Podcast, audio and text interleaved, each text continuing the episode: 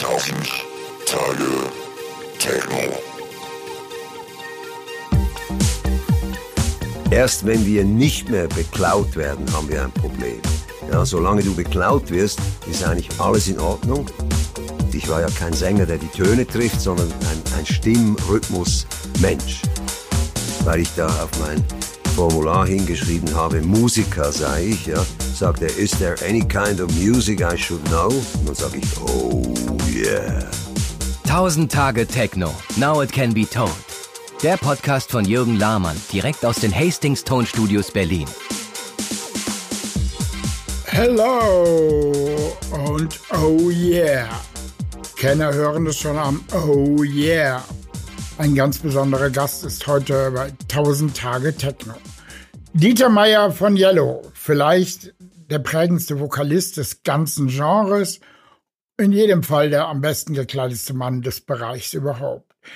Dieter Meier hat selber schon mal einen Aufsatz geschrieben über 10.000 Jahre Techno. Denn Techno hat für ihn ab dem Moment angefangen, da irgendwer im Neandertal eine Blockflöte geschnitzt hat und in sie reingeblasen hat. Sein Partner Boris Blank hat die verrücktesten und genialsten Methoden genutzt, um neuartige Sounds zu kreieren, eben für Yellow. Und ähnlich wie Kraftwerk gelten Yellow als Urväter des ganzen Genres. Aber Dieter Meier ist noch viel mehr als nur Techno-Vokalist. Er ist Restaurantbesitzer, Weinproduzent, Fleischproduzent und Schokoladenfabrikant. Ich sollte ihn 1995 schon mal interviewen. Damals gab es ja die Remix-CD Hands on Yellow, wo damals zeitgenössische DJs äh, Remixe der größten Klassiker angefertigt haben.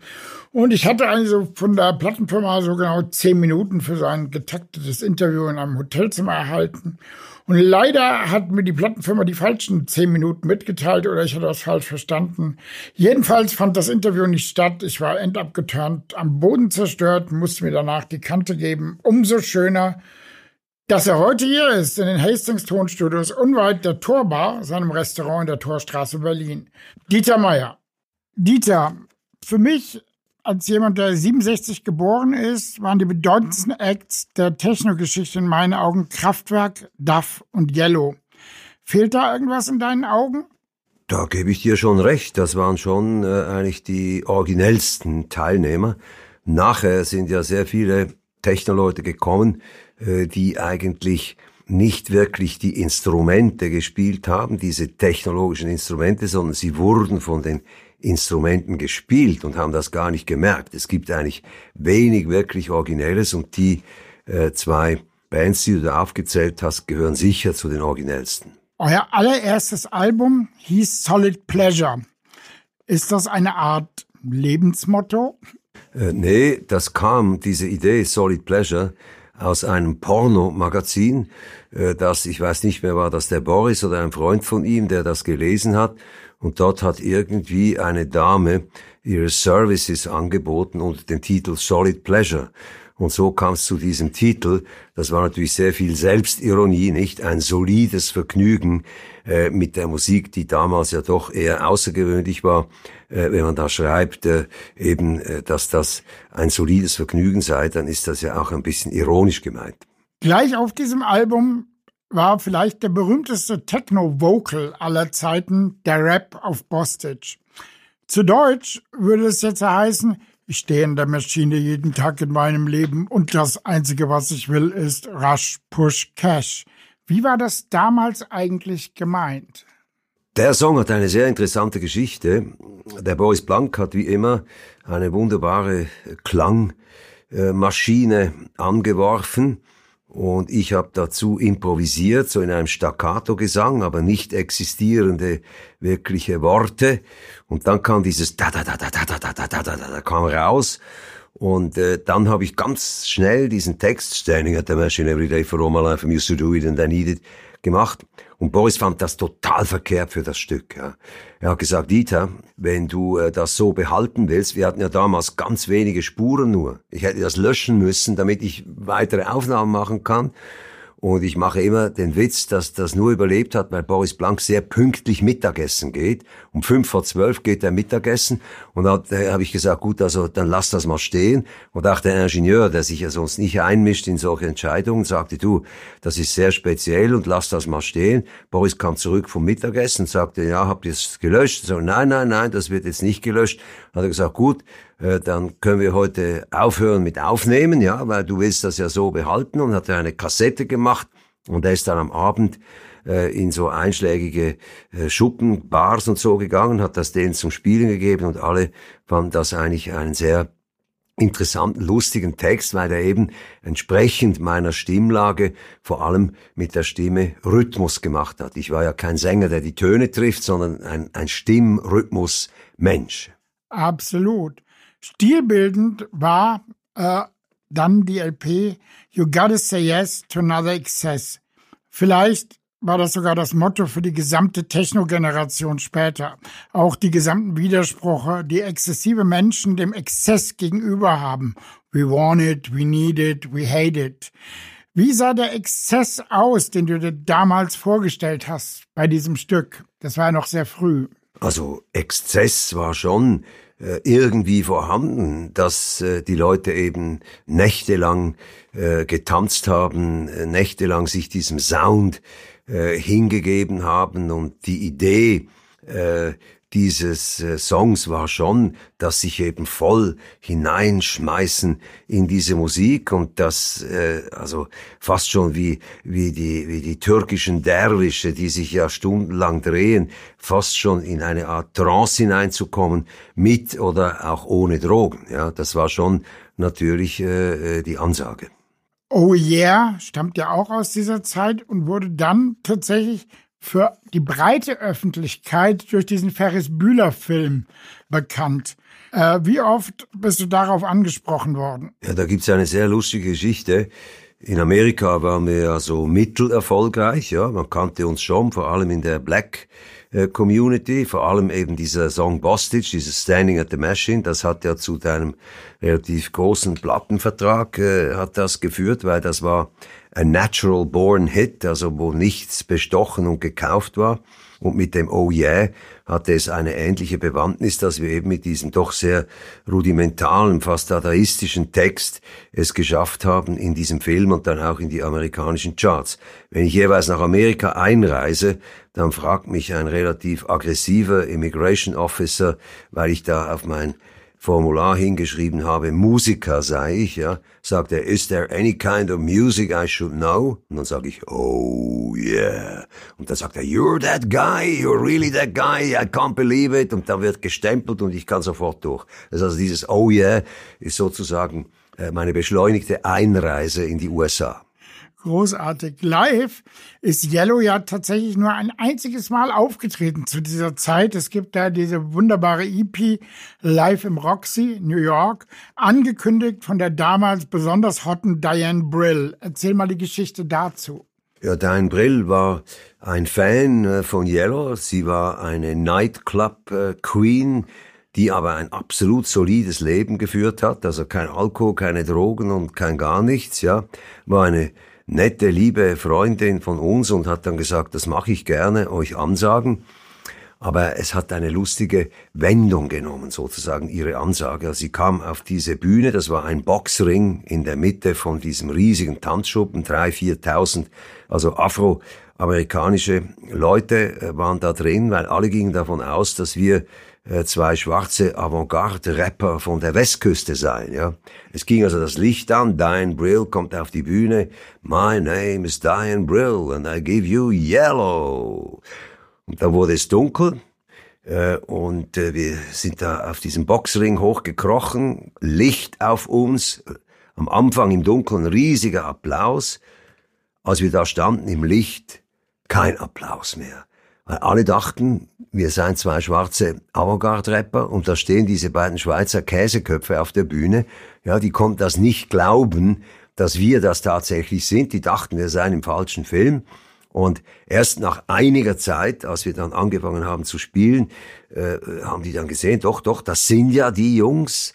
Und dann passierte etwas zusätzlich sehr Lustiges. Nach ungefähr zehn Minuten into the, the track, äh, war totaler Stromausfall.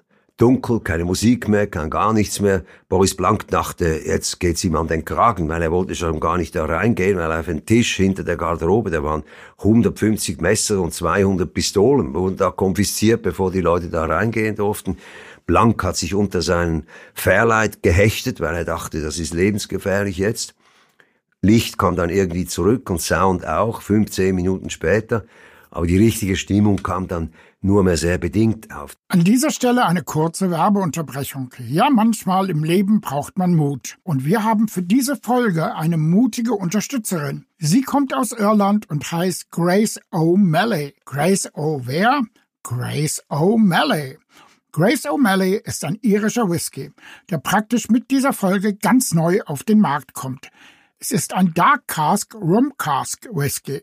Das heißt, dieser dunkle, edle Whisky wurde in Rumfässern gelagert. Er ist wirklich perfekt. Wir hatten schon richtige Freude an einem Winterabend mit unserem Grace O'Malley Belegexemplar. Grace O'Malley ist benannt nach einer irischen Volksheldin und somit der einzige Whisky, der nach einer Frau benannt ist. Außerdem, wie man uns sagt, der einzige irische Whisky mit einem original irischen Namen. Die anderen irischen Whiskys tragen allesamt britische Namen. Und ja, genau, mit den Briten hat sich Grace O'Malley verkracht. Zeit ihres Lebens.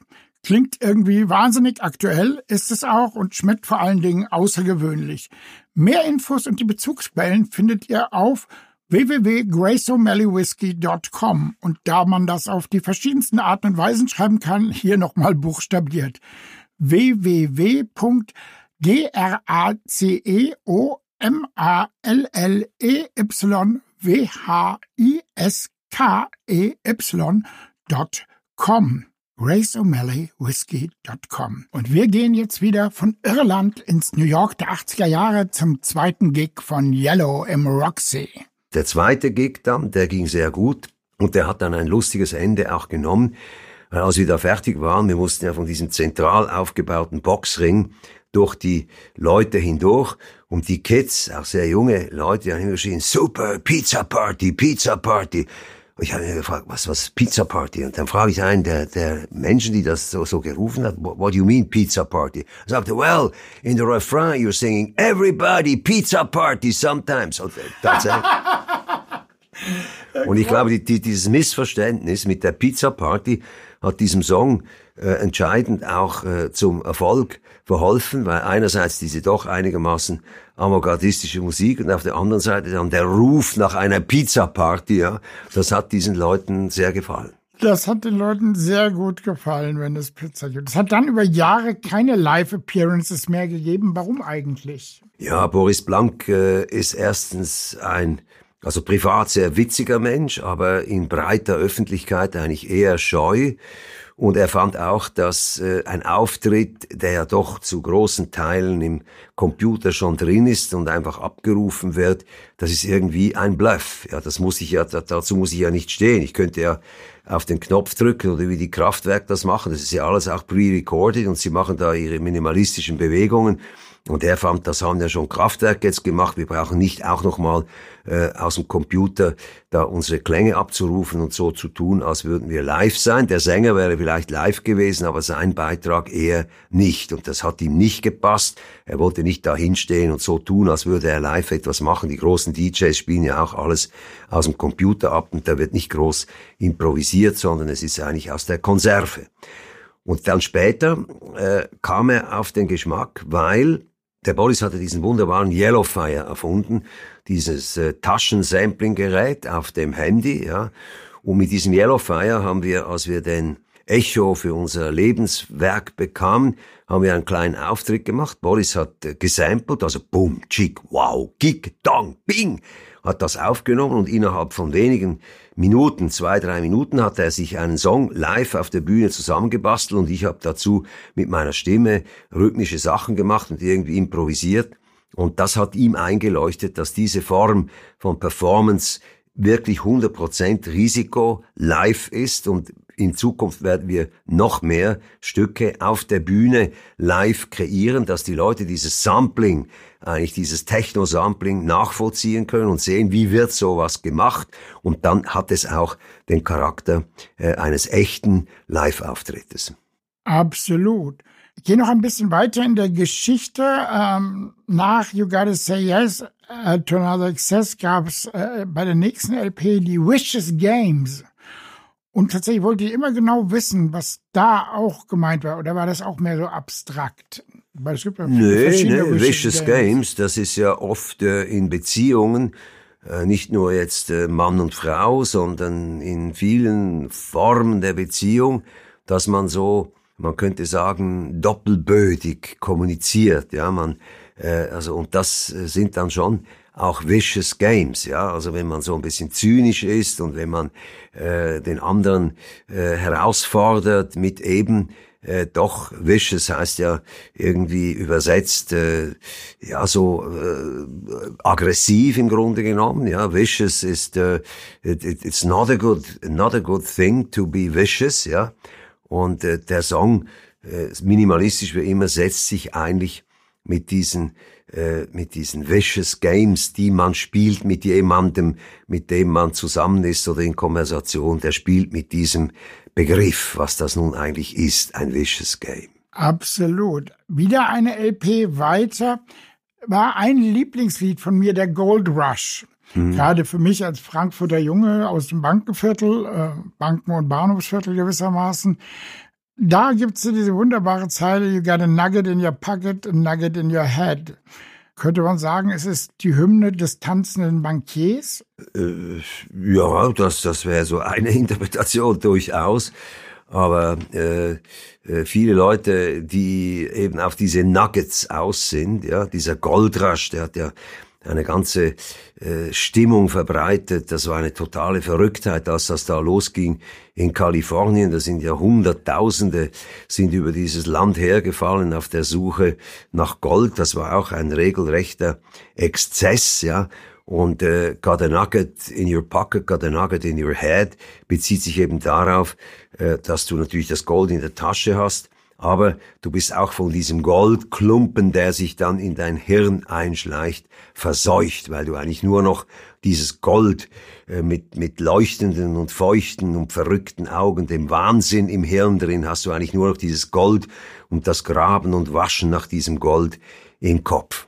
Also war das am Ende eine Kapitalismuskritik? Ja, so im weitesten Sinne schon. Es gibt ja sehr viele Leute, die sind eigentlich äh, doch vor allem von Geld getrieben und vor allem ist ja dieses spätkapitalistische System, das ja im Grunde genommen keines ist, das ist ja im Grunde genommen Anarchie, je, je äh, internationaler, dass dieser, je globaler, dass dieser Kapitalismus spielt, desto mehr. Und äh, die, das einzige Kriterium, das einzige Agens dieses Systems ist ja äh, die unkonditionierte äh, Rentabilität des Kapitals, nicht? Das, das der einzige Sinn dieses Systems ist, dass das Kapital, das man einsetzt für irgendetwas, äh, rentieren muss und dahinter äh, gibt es eigentlich kaum mehr eine reale Welt. Wenn man sich ansieht, mit welchem Bewusstsein, wir wissen ja sehr viel, was wir heute zerstören auf dieser Welt, mit welchem Bewusstsein und welchem Zynismus da weiter gearbeitet wird. Nicht nach wie vor ist äh, äh, Kohle der wichtigste Energieträger in der Umwandlung äh, zu Elektrizität. Und wir wissen ganz genau, was wir anstellen und dass da irreversible Schäden passieren, auch mit der Abholzung des Regenwaldes und so weiter. Und wir fahren sozusagen mit 150 Kilometer, Stundenkilometern äh, auf eine Mauer zu. Und irgendwann, wenn wir nicht äh, eine totale Umdenke machen, wird es grausam knallen auf dieser Welt, auch ohne Atombombe, weil wir eben äh, nichts mehr zu schnaufen haben. Hatte ich jetzt eigentlich gar nicht so sehr vermutet, äh, dass jetzt von Yellow da auch Gedanken darüber kommen, weil ich dich eigentlich immer so als Lifestyle-Ikone wahrgenommen habe eben auch mit deinen vielen anderen Tätigkeiten, die du hast. Aber ich möchte mit dir jetzt noch mal ganz kurz äh, über so das Jahr 1989 reden, wo wir so ein bisschen den Beginn der Techno-House-Revolution verorten, eben diese Fusion von europäischen Industrial-Klängen mit eben Hausmusik von Chicago. Und das war, hat ja so ein bisschen diese ganze Kulturbewegung Techno House eingeleitet. ab dem Moment waren Yellow auch so ein bisschen die Urväter gewesen und die ganz trendigen Sachen waren äh, erstmal andere. Wie hast du diese Zeitraum so 89, 90, 91 wahrgenommen? Ja, das war schon natürlich ein Aufbruch. Und sicher kann man sagen, ist Boris Blank einer der Godfathers, also der Paten äh, dieses Aufbruchs, weil er hat ja eigentlich gesampelt und Techno schon gemacht, bevor Techno überhaupt da war. Er hat aus der Not, kein Instrument spielen zu können, hat er Klänge, Klangwelten geschaffen. Am Anfang hat er das noch mit Tonbändern über Tonköpfe gezogen. Das ging also, das war sehr abenteuerlich, wie er seine erste Musik eben ohne Instrumente, sondern nur mit Klängen auf Band und verschiedenen Geschwindigkeiten, wie er das über die Tonköpfe gezogen hat, wie er da seine äh, Musik äh, äh gemacht hat. Aber Boris ist eigentlich nicht wirklich ein klassischer Techno-Artist im Gegensatz zu den wirklichen Techno-Leuten, die ja wie Kraftwerk und viele andere doch sehr technoid und minimalistisch sind, hat Boris Blank eigentlich sozusagen im, im Techno hat er den Urwald gefunden. Ja, er ist eigentlich viel mehr ein wie soll man ihn vergleichen? Er ist ein Douanier Russo, der diese wunderbaren Urwaldbilder äh, gemalt hat. Tech, Techno per se hat ihn eigentlich gar nicht interessiert, sondern er wollte sich seine eigenen hochkomplexen und fantasievollen Klangwelten schaffen und wurde dann, weil es von einer ähnlichen Technologie ausging, in diese Technoabteilung ein bisschen hineingestellt, aber eigentlich ist Boris ein Klangmaler, der einfach diese Technologie benutzt hat, um seine Bilder hinzukriegen. Eine kleine Werbeunterbrechung für unseren Live-Talk. 90s Berlin präsentiert den 1000 Tage Techno Live-Talk, ein History Special, die Stunde der Wahrheit. The First Mayday vs. Technozid, der Clash der Großraves. 1991 in Berlin. Die beiden bis dahin größten Raves in Deutschland finden innerhalb von einer Woche in einer Location statt, in der Halle Weißensee. Mayday vs. Technozid. Es war die größte Werbe- und Technikschlacht in der jungen Techno-Geschichte Deutschlands und wurde zum Kampf der Systeme. Best of House of Techno versus the biggest rave ever. Bunt gegen Schwarz-Weiß, West gegen Ost. Es war ein Kampf der Ideen und der Ideologien. Diese Raves waren Vorbilder für alle weiteren Techno-Veranstaltungen in Deutschland und darüber hinaus. Das Nachbeben dauert bis heute. 28 Jahre waren die Parteien wirklich Spinnefeind, die Technoliteratur steht voll davon. Dann haben ich und Wolle uns mal getroffen, haben miteinander geredet und gemerkt, es gibt immer noch Differenzen. Und jetzt tragen wir es aus bei 90s Berlin im Live-Talk. Zusammen mit mir, damals Mayday, Wolle XDP, damals und heute Technozid und Tanit, der einzige DJ, der auf beiden Veranstaltungen aufgelegt hat. Moderator der ganzen Geschichte ist Ralf Nimczyk von der Frankfurt Allgemeine Quarterly und dem Rolling Stone. Das Ganze findet statt am Donnerstag, 10. Januar 2019, ist also die erste Veranstaltung im großen 30 Jahre Love Parade Jubiläumsjahr und der Talk findet statt bei 90s Berlin in der Alten Münze am Molkemarktsaal in Berlin, nahe des Roten Rathauses. Den Vorverkauf gibt es über die 90s Berlin Seite oder bei 1000tagetechno.de slash events. Und jetzt weiter mit Dieter Meier. 1995 war äh, dann die Zeit, wo sich ja die damals aktuellen DJs Yellow angenommen haben und eben diese Remix-CD gemacht haben, Hands on Yellow. Äh, da haben sich alle großen Acts der Zeit an verschiedenen Yellow-Tracks versucht, zum Beispiel Jam and Spoon an You Gotta Say Yes to Another Excess. Gibt es da einen Remix, der dir besonders gefallen hat oder wo du dachtest, wow, da hat jetzt ein junger oder aktueller, neuerer Künstler wirklich etwas hinzugefügt, was einen Mehrwert geliefert hat? Mehrwert ist sicher nicht äh, das richtige Wort, sondern es war äh, eine Interpretation unter Verwendung äh, der Klangwerkzeuge von Boris Blank. Nicht? Er hatte eigentlich seine seine Klangtruhe äh, geöffnet und hat die Sounds äh, zur Verfügung gestellt. Äh, die Sounds, die er kreiert hat, das sind ja eigentlich wie äh, Musikinstrumente, die ihre spezifische, äh, die ihren, ihre spezifischen Klangwelten hervorbringen. Und es war sehr interessant äh, für uns zu sehen, was denn diese Cracks äh, mit äh, den Klanggebilden von Boris Blank, die sie da aus dieser Truhe herausgezogen haben, was die daraus gemacht haben. Und ich möchte jetzt das gar nicht klassieren, welcher mir besonders gefallen hat. Es war fast jeder, äh, war eigentlich äh, sehr interessant, sonst wäre er auch nicht da in Hands on Yellow erschienen.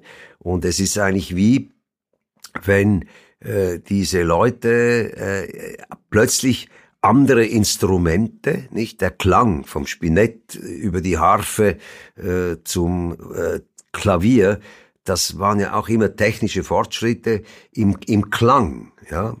Die Menschheit hat eigentlich immer versucht, Klänge zu erzeugen mit den ersten Flöten. Darum sage ich immer, Techno war schon vor 1000 oder 5000 Jahren. Ja, wenn jemand eben nicht mehr mit dem Mund pfeift, sondern eine Flöte in den Mund nimmt, dann ist das eigentlich schon Techno. Eine schon, Vorstufe. Eine Vorstufe des Techno.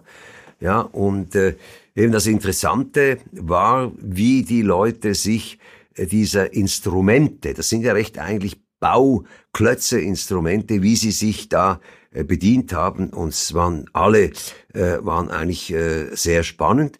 Eben gerade, weil sie dann auch ihre eigenen Welten, ihre eigenen Klanggebäude mit den Backsteinen von Boris Blank gebaut haben.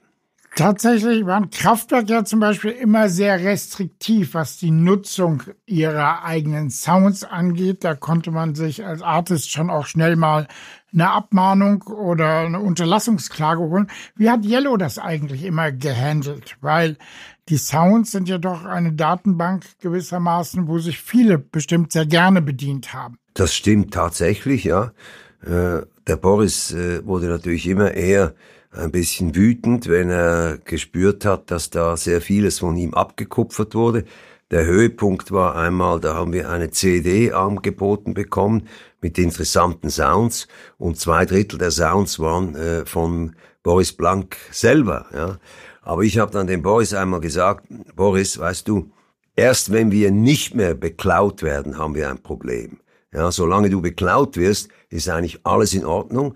Und das hat dann Boris auch eingesehen und hat immer wieder, hat er äh, seine Klangwelten zum Teil auch aufs Internet gestellt, so dass auch junge Leute und Anfänger damit äh, basteln konnten und sicher sind Tausende oder Zehntausende von Songs entstanden aus den Klangbausteinen von Boris Blank. Letztes Jahr habt ihr dann ja wieder angefangen, wie vorhin schon berichtet hast, äh, die Live-Tour äh, zu machen. Das geht ja auch weiter. Wie viel Freude macht das? Das macht schon sehr viel Freude. Also dieses Hier und Jetzt, also vor allem für mich als, als Sänger, nicht? Ich kann ja jeden Abend, äh, auch wenn jetzt die Metrik des Stückes gegeben ist, aber ich kann den Song eigentlich anders intonieren, ich kann mehr Melodien machen oder weniger Melodien und vor allem das Gefühl, von einer Bühne aus äh, den Leuten eine Freude zu machen, wenn man spürt, dass der Funken äh, gesprungen ist und dass du in diesem Hier und Jetzt lebst als eben äh, Musiker, als Sänger, äh, dann ist das ein absolutes Glücksgefühl und natürlich das völlige Gegenteil als in einem kühlen Studio äh, die Perfektion zu suchen. Ja, das ist etwas völlig anderes und ich glaube, dass auch Boris Blank äh, jetzt äh, gesehen hat, dass das für ihn Möglichkeiten gibt des Live-Auftritts, vor allem eben, wie ich schon erwähnt habe, mit diesem Yellowfire, mit diesem kleinen App auf dem iPhone, wo jedes Kind sich seine Songs und seine Klangwelten mit einfachsten Mitteln schaffen kann. Deine Stimme hört man ja auch immer mal wieder, gerade in der letzten Zeit öfter in im anderen Kontext auch mal mit anderen Künstlern zusammen. Zuletzt bei Inga Humpe bei dem wunderbaren LP-Track über Charles Aznavour. Äh, magst du da die Geschichte erzählen? Wie kam das zustande? Ja, die Inga äh, ist eine langjährige Freundin von mir. Äh, ihr, ihre Songs aus äh, den 90er Jahren, die waren so die Hymnen für unsere Kinder äh, ich und Elaine, nicht? Das wurde mhm. bei uns zu Hause intensiv gesungen. Wir haben uns sporadisch immer mal wieder gesehen. Und offensichtlich fand Inga, äh, dass, äh, dass das lustig wäre, wenn ich da in einem Duett mit ihr in diesem Song auftrete. Ja. Das äh, hat sehr viel äh, Spaß gemacht und äh, ich würde sicher auch äh, das gerne noch einmal machen, wenn Inga einen Song hat, in dem ich da meine Stimme einsetzen kann, dann würde ich das äh, sofort wieder machen. Ich mache das sehr gerne. Nein, das ist auch ein toller Track. Mich würde mal interessieren, was hörst, was hörst du heute selber für Musik, für deine Unterhaltung und äh, wie hörst du sie? MP3s auf dem Handy oder legst du dir zu Hause vielleicht doch mal eine Schallplatte auf oder äh, wie geht der, der, Musikkonsum von Dieter Meier? Ich höre sehr viel äh, klassische Musik, äh, jeden Morgen eigentlich. Ich bin ein Ruderknecht, ich ruder jeden Tag etwa eine Stunde, ja also auf einem äh, Home Trainer, der aber das Rudern sehr gut simuliert. Und weil das ja eine relativ stupide Molocherei ist, diese Ruderei, äh, habe ich dann das Vergnügen mit einem sehr guten Klangsystem in unserem Gartenhäuschen, das wir da haben, eben äh, die neuesten Interpretationen äh, der Klassik zu erleben. Ich bin ein großer Fan eigentlich von eben äh, den Pianisten und Geigern und Geigerinnen, Cellisten, auch Dirigenten, die wirklich ihre eigene Klangwelt schaffen aus dem Notentext heraus. Nicht? Es geht ja nicht darum, irgendeine As-Moll-Sonate von Chopin perfekt äh, runter zu hämmern, wie das äh, der Yang Lang Lang macht. Ja, das ist sicher ein Virtuose, aber äh, er hat äh, keine eigene Interpretation. Er ist einfach unglaublich virtuos, ja. Und das interessiert mich eigentlich weniger. Das ist, das geht so Richtung Jonglieren oder Trampetskunst und hat eigentlich mit Musik, trotz der Virtuosität, äh, hat das wenig zu tun. Aber es gibt gerade immer wieder jetzt äh, junge russische Pianisten und, und georgische Geigerinnen, die sich sozusagen den Notentext neu erobern und in dem Sinn ist das auch nicht eine Interpretation, sondern es ist recht eigentlich aufgrund dieser doch sehr trockenen Noten, die da geschrieben sind, ein, äh, ein neues Lied, ein, eine neue Komposition, die zum Leben kommt. Ja. Und zum anderen, äh, wir haben vier Kinder, der jüngste, der Francis, der ist 22 und er ist sehr, sehr musikaffin, hat selber auch ein kleines Studio, die ganz verrückte, avantgardistische äh, Tanzmusik da produzieren mit seinem Freund zusammen. Und er ist eigentlich mein Guide äh, durch die neue äh, Musikwelt. Regelmäßig höre ich von ihm ausgewählte äh, Musik vom Internet natürlich, ja, wo er mir seine Lieblingsstücke vorführt. Und so bin ich eigentlich durch den Sohn, ohne jetzt die Namen zu kennen, ich kenne die Musik und kenne sie auch wieder, bin ich recht gut informiert über das, was äh, heute passiert. Es ist also eigentlich ein Sprung äh, aus der Klassik mit den neuen Interpretationen in äh, die neueste Musikwelt, mit der ich jetzt nicht als Quiz-Teilnehmer, der die Namen nennen könnte, aber doch sehr vertraut bin. Ja, toll, wenn man Kinder auch noch hat, die äh, nützlich sind und einem da weiterhelfen können, kann man ja nicht, können ja nicht alle von sich behaupten. Überhaupt ist dein ganzes Leben äh, für viele Leute bestimmt recht beneidenswert, denn du machst ja noch viele andere Sachen. Äh, man kennt dich ja auch als Geschäftsmann und Entrepreneur. Ähm, wenn wir Wikipedia glauben können, müsstest du sowieso nicht mehr arbeiten. Was treibt dich denn selber so an? Das ist äh, die Freude, äh, einen äh, neuen Berg zu besteigen. Nicht ein, ein Bergsteiger, äh, der möchte ja auch nicht immer wieder die gleiche Route Klettern, das ist ja eigentlich dann irgendwann langweilig und jeder neue Berg ist eine Herausforderung, ob der man sich äh, noch besser kennenlernt. Das ist immer eine Findung und Erfindung deiner selbst und das gilt für das Unternehmertum wie auch für die sogenannte Kunst oder die sogenannte Musik. Es ist immer eine Herausforderung, auf dieser Terra Incognita äh, sich äh, zu bewegen und äh, zu versuchen, irgendetwas, was man einmal sich vorgenommen hat, dann auch zu bauen. Ja, es ist eigentlich ein, ein Kind, dass ich bin ich ein Kind geblieben oder geworden wieder ein Kind, äh, das sich wundert und das sich freut auf neue Dinge. Ja, das ist die ganze Triebkraft meines Lebens, was ich auch unendlich genieße, dass ich Leuten, die viel verstehen von irgendeiner Materie, tagelang zuhören kann. Wenn ich dann Agronomie betreibe da in Argentinien, wo ich ja ziemlich große Flächen bewirtschafte und sehr, sehr kompetente Leute äh, habe, die mit mir zusammenarbeiten, dann ist für mich das größte Vergnügen, eben etwas zu lernen. Nicht? Und äh, solange ich eigentlich äh, leben werde, äh, bin ich, äh, das ist für mich das Schönste überhaupt, e-, etwas Neues zu lernen, etwas zu erkennen, etwas auch, was ja dann auf meine insgesamte Befindlichkeit sich zurück oder, oder sich ausdruckt, etwas im wahrsten Sinne des Wortes zu erleben. Absolut. Tatsächlich hast du ja schon so einige Berge bestiegen. Äh, alleine die Tätigkeiten, die du im Moment so alle ausübst, neben eben der Musik. Du bist Rancher, du bist Fleischproduzent, Weinproduzent, Gastronom, Schokoladenhersteller.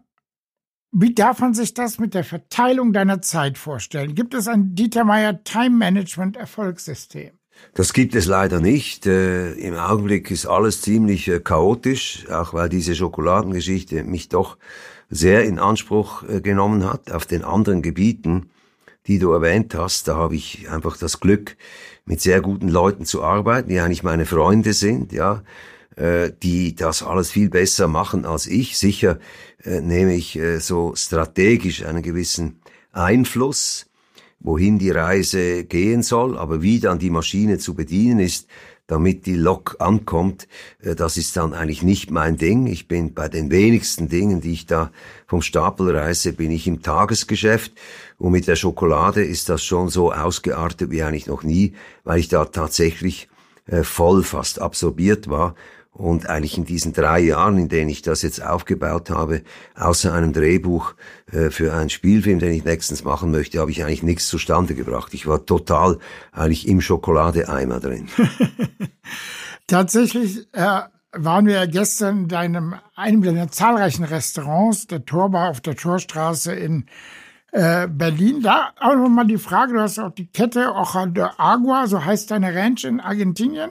Und so heißen auch die Restaurants hier, richtig? Nur eins heißt Nur so, das ist in Charlottenburg an der Ludwig-Kirch-Straße. Aber in Frankfurt auch, oder? In Frankfurt gibt's auch eins, ja, in Berlin in gibt's eins, aber äh, das Lokal da an der Torstraße, das heißt ja Torbar, nicht? Hm. Und Torbar und Lounge. Das da sicher kann man da meine äh, sehr reinen, weil ich ja Bio anbaue, Wein und auch die Landwirtschaft und Nüsse und so weiter, die diese äh, reinen, doch sehr guten äh, Sachen, diese Nahrungen und den Wein äh, kann man da genießen, aber ohne dass jetzt jedes Lokal Ojo de Agua heißen muss. Okay, absolut. Auf der anderen Seite die Frage, dein Fleisch ist ja wirklich fantastisch für Leute, die Fleisch mögen. Was hast du selber lieber, Rinderfilet oder Entrecote? Ich habe viel lieber Entrecote. Das Rinderfilet, das ist immer wunderbar zart. Aber, und das spiegelt sich im Konsum in Argentinien, äh, es hat relativ wenig Geschmack. Die Argentinier, äh, die haben das gar nicht so gerne. Wenn du in eine Fleischerei gehst, zu einem Metzger in, äh, in Buenos Aires, dann ist das Rinderfilet äh, billiger als das Entrecote. Das ist ja bei uns doppelt so teuer, ja. Weil die Leute hier den Fleischkonsum doch sehr stark äh, davon abhängig machen, ob es zart ist, nicht? Und zart ist ein Rinderfilet immer, aber es ist eigentlich langweilig. Deshalb ist es vor allem auch ein Soßenträger. Da werden ja die verrücktesten Dinge gemacht. Man hat dann einen zarten Träger von Geschmack, aber der eigentliche Fleischgeschmack, der findet nicht so statt wie beim Entrecote. Mir hat es gestern sehr imponiert, wie du die Anweisung gegeben hast an das Personal bei 38 Grad Hitze, die diesmal draußen waren, den Rotwein runterzukühlen. Eigentlich eine Selbstverständlichkeit, ja. aber äh, tatsächlich wird es bei dir im Laden auch gemacht. Nur wenn der Chef da ist. Also ich war schon sehr überrascht, muss ich sagen, weil wir haben ja einen speziellen Kühlschrank für äh, für Rotweine ja, und Rotweine, die sollen ja Zimmertemperatur haben. Als diese Regel aufgestellt wurde, waren die Zimmer 16, äh, 17 Grad. Man hat ja nicht so verrückt geheizt wie heute.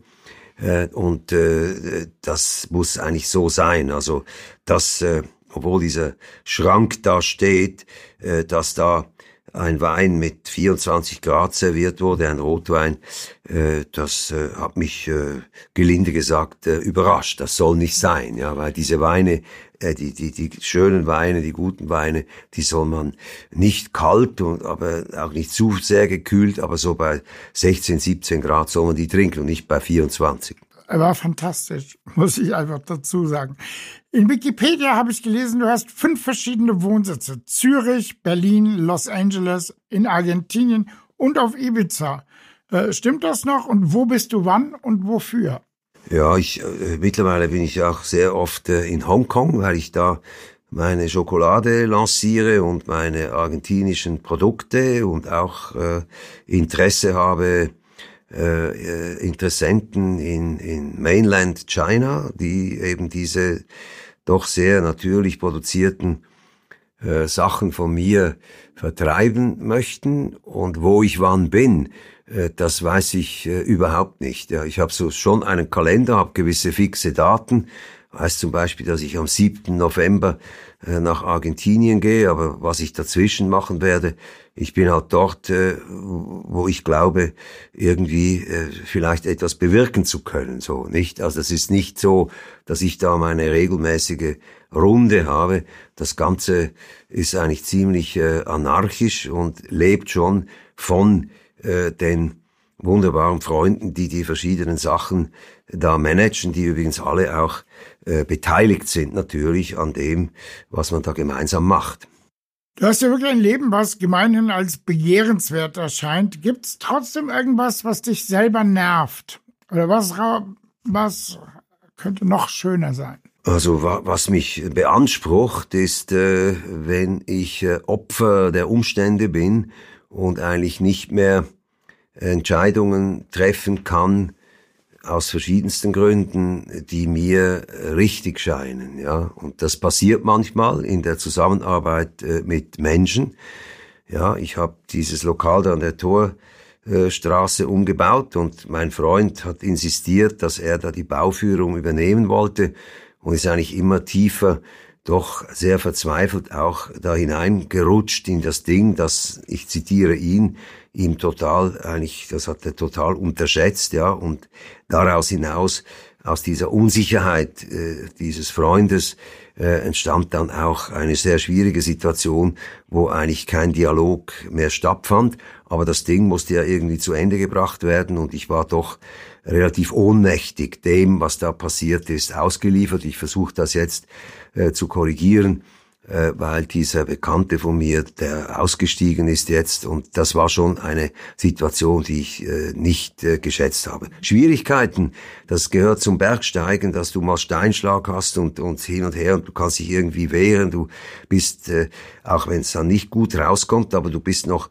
eigentlich der Herr äh, deines Bewusstseins und, und der Möglichkeiten einzugreifen, aber bei solchen Dingen. Ich habe auch im Silicon Valley einmal eine Firma gehabt, das war die ersten, die voll digitalen Mischboote gebaut haben. Euphonics hieß die. Und äh, das war ein paar Nummern zu groß für mich, wie das dann gewachsen ist. Und ich war auch eigentlich äh, der Sklave der Umstände. Plötzlich waren da 150 Angestellte und Forschungsteams und das Ganze äh, war, äh, also äh, mir sagt das, mir echt über den Kopf gewachsen und ich war da in einem Strudel drin, wo ich irgendwie zuschauen musste oder zusehen musste, dass ich da irgendwie noch Luft kriege. Ja, das ist, gibt's schon. Anders gefragt, wenn du die Zeit zurückdrehen könntest, Würdest du irgendetwas anders machen oder bist du völlig zufrieden? Also man sagt ja, dass man aus Niederlagen mehr lernt als aus dem Gelingen. Ja, in dem Sinne würde ich nicht einmal diese sehr schwierige Situation im Silicon Valley äh, noch einmal äh, kann ich nicht sagen, sowas möchte ich nicht mehr erleben, weil ich sehr sehr viel äh, da gelernt habe. Nicht? Wir hatten ein absolut eine absolut überlegene Technologie. Alle großen Sound- und Filmmusik, äh, Filmsound-Mixer in Hollywood haben mit meinem Mischpult äh, gearbeitet, aber der Sprung in das äh, sozusagen Prosumer-Feld, wo wir sehr interessante Produkte äh, hatten, äh, der ist mir nicht gelungen, weil ich einfach diese Marketingmöglichkeiten nicht hatte. Ich war überzeugt, dass die technische Überlegenheit meines Geräts, heute wird ja praktisch nur noch digital gemischt und wir waren damals die Besten und auch fast die Einzigen, dass das vom Kunden gesehen würde, vom, von einem fachkundigen Kunden und dass ich da gar nicht nochmal 30, 40 Millionen ausgeben muss äh, für, die, für das Marketing. Und dem war nicht der Fall. Also obwohl ich eine überlegene Maschine hatte im High-End-Bereich und auch im Prosumer-Bereich, äh, war diese Firma immer defizitär und ich musste sie dann irgendwann mit doch großem Verlust äh, verkaufen. Was willst du unbedingt noch erreichen als nächstes? Oder? Erreichen ist vielleicht nicht das ganz richtige Wort. Äh, was ich unglaublich gerne mache, ist äh, äh, Schauspielern. Ja, ich, ich, ich liebe es, äh, in andere Identitäten einzutauchen, jemand anders zu sein und den eigentlich dann diese andere Figur, diese andere Identität zu zeichnen oder zu malen wie ein Maler. Ich empfinde dann meinen Körper, meine Gestik, äh, meine Stimme, meine Stimmlage empfinde ich eigentlich wie ein Instrument äh, für, wie für einen Musiker, das er spielt. Und das mache ich unendlich gerne.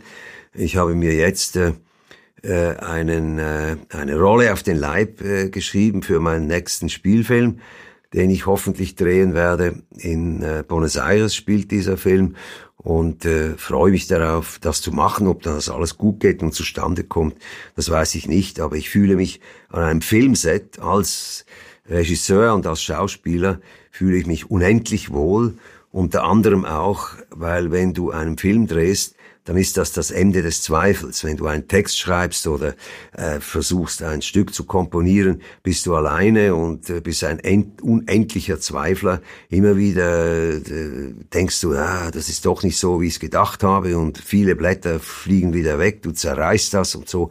Hingegen, wenn du an einem Filmset stehst, da musst du im Tag hunderte von kleineren und größeren Entscheidungen treffen. Das heißt, du kannst dir nicht dauernd überlegen, soll ich, darf ich, muss ich, sondern du bist eigentlich wie ein Segler im Atlantik, der sich entschieden hat, über den Ozean äh, zu segeln. Und da kannst du auch nicht dauernd äh, das, was du da machst, äh, immer wieder in Frage stellen, because you are busy surviving.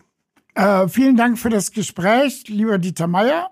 Das war's für heute bei 1000 Tage Techno. Ja, ich habe zu danken. Du warst ein sehr, sehr gut vorbereiteter Interviewer und eben auch äh, mit einem wirklichen Interesse äh, an meinen kleinen Kunststücken und das ist immer eine große Freude und ein großes Vergnügen, in einem solchen Dialog zu sein. Das war diese Folge 1000 Tage Techno die wir euch zu Weihnachten präsentieren. Der ein oder andere hat's gemerkt, diese Folge wurde aufgezeichnet schon im Hochsommer, denn wir sprechen über Rotwein bei 38 Grad. Ich hoffe, ihr wart nicht irritiert, aber äh, wir hatten ja vorher die zehn Folgen Berliner Legenden und äh, beim besten Willen Dieter Meier ist international und nicht nur Berliner Legende. Nun geht es also weiter im neuen Jahr mit der zweiten Staffel. Vorher gibt's einige Specials. Informiert euch auf www.1000tagetechno.de beziehungsweise auf unserer Facebook-Seite, auf der immer alle News zu finden sind oder abonniert sogar unter www.1000tagetechno slash Newsletter, unser Newsletter, wo es wirklich exklusive Informationen gibt. Ich wünsche euch alles Gute. Bis bald.